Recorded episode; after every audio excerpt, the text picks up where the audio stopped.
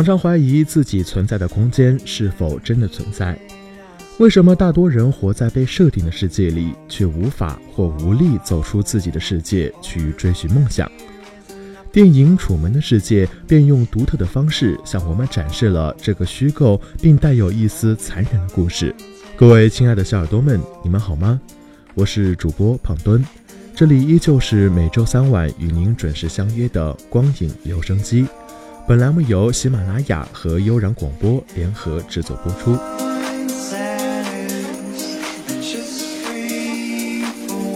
楚门的世界》是派拉蒙影业公司于1998年出品的一部电影，由彼得·威尔执导。1999年，该片获得了第七十一届奥斯卡最佳原创剧本奖提名。金凯瑞呢，也凭借此片获得了第五十六届美国金球奖最佳男主角奖。影片讲述了楚门是一档热门肥皂剧的主人公，他身边的所有事情都是虚假的，他的亲人和朋友全都是演员。但他本人对此却一无所知。最终，楚门不惜一切代价走出了这个虚拟的世界。影片中，楚门是一个平凡的不能再平凡的人。除了有一些稀奇的经历之外，他和绝大多数的三十多岁的美国男人绝无异样。他也曾试过离开自己生活了多年的地方，但总因为种种理由而不能成行。直到有一天，他忽然发觉自己似乎一直在被人跟踪。无论他走到哪里，干什么事情，这种感觉越来越强烈。楚门决定不惜一切代价逃离这个他生活了三十多年的地方，去追寻他的初恋女友。但他却发现自己怎样也逃不出去，而世界的另一端，残忍的真相在等着他去揭开。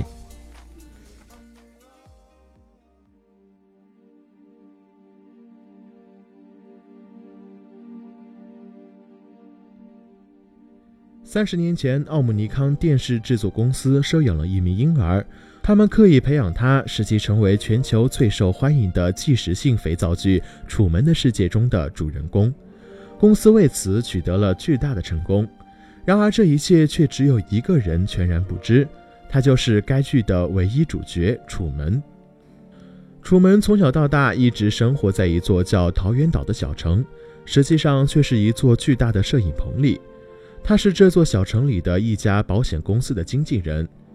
楚门看上去似乎过着与常人完全相同的生活，但他却不知道，生活中的每一秒钟都有上千部摄像机在对着他，每时每刻全世界都在注视着他，更不知道身边包括妻子和朋友在内的所有人都是楚门的世界里的演员。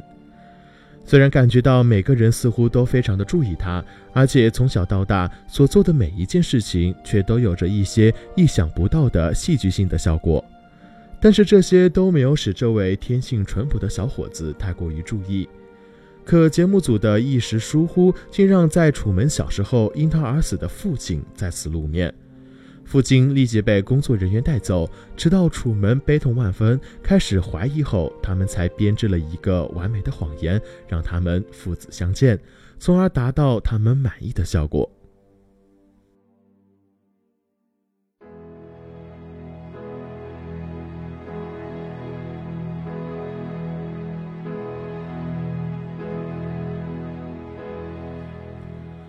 多年前，一位既是《楚门的世界》的忠实观众，又是该节目的群众演员的年轻姑娘施维亚，十分的同情楚门。在客串的过程中，楚门对她一见钟情了。他给了楚门一些善意的暗示，自己却被强行的带离了片场。回忆起施维亚的楚门，开始重新认识自己的生活。渐渐的，楚门发现他工作的公司，每一个人都是在他出现后才开始真正的工作。他家附近的路上，每天都有相同的人和车在反复来往。更让他不敢相信的是，自称是医生并且每天都去医院工作的妻子，竟不是医生。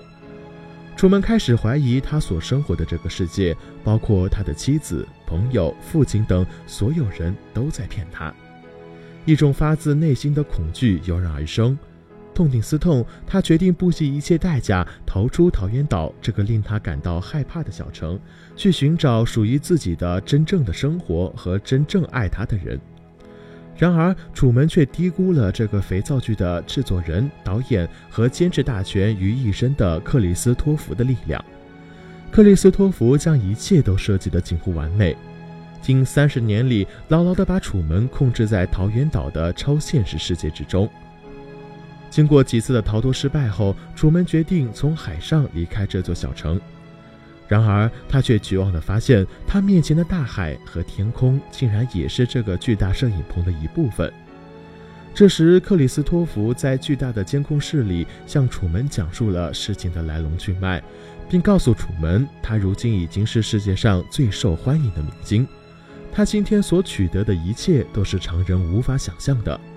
如果他愿意留在桃源岛，就可继续明星生活。楚门不为所动。他觉悟了，他对着摄像机真的向上帝罢演了。天才的导演恐慌了，他将失去观众，他竭力挽留楚门，并告诉他离开了导演监控的世界是非常的危险的。但是楚门还是走出了那扇门，走向那个黑漆漆的未知的世界。他说，不管那个世界中等待他的是什么，他都不在乎，他要找回那个失去的自我。那个自足圆满、自由自在的本性。有人说，生活就像是一出戏，只是没有彩排。这或许是影片给我们的另一启发。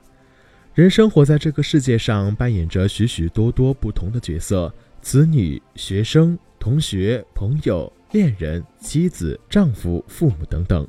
每一个角色都需要不同的内容来填充。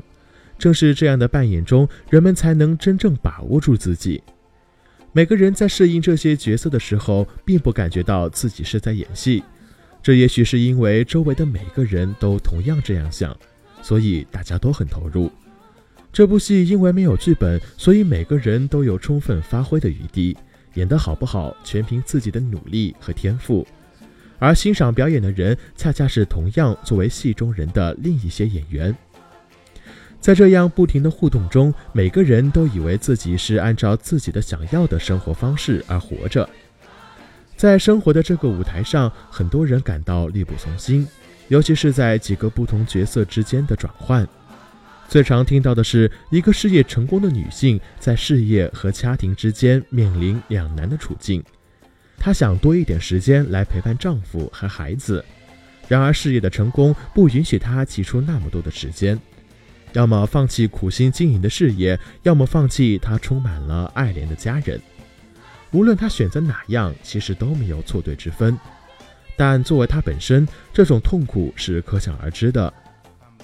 对于一个大学生，这个问题也非常的普遍。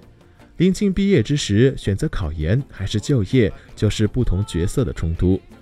考研就是继续扮演着学生的角色，就业则将推演职员的角色。我想，许多大学生选择考研，也许是在扮演了这么多年学生的角色之后，一下子难以适应职员的角色。你选择了一样，就要面对这以后的所有的一切，包括好的或者坏的结果。许多人在遭遇了一些挫折的时候，就想：假如当初做了另一种选择，就没有那么多挫折了。这其实是多么一厢情愿的讲法。每一种选择都有他会遇到的各种问题，只不过问题的类型不同罢了。患得患失的心情就像月食里的黑暗，把月亮的光辉一点一点地吞噬了。既然生活的戏没有彩排，我们就更应该态度慎重。时光无法倒流，一旦做出了抉择，也不要患得患失，因为这不仅于事无补，还会消磨生活的勇气。我们其实也像楚门一样，从小不就是这样被教育的吗？不是觉得非常自然吗？难道就真的只有这一条路吗？当然不是。我们从小就被设定了，在每个人的自己的楚门世界里。渐渐的，当我们长大之后，有人喜欢上了摄影，有人爱上了旅行，有人钟情于写作。我们都曾经以为找到了自己的梦。但现实的种种设定根本就不允许我们跟着自己的梦走。爸，我不要参加高考了，我要当诗人。这种话只能招来现实的无情的殴打。然而，楚门却走出来了，因为自己的梦想，因为不再想过这种平静而又安逸的生活，勇敢的令人流泪。那么我们呢？是不是也应该勇敢的走出来，踏上自己的梦想之路？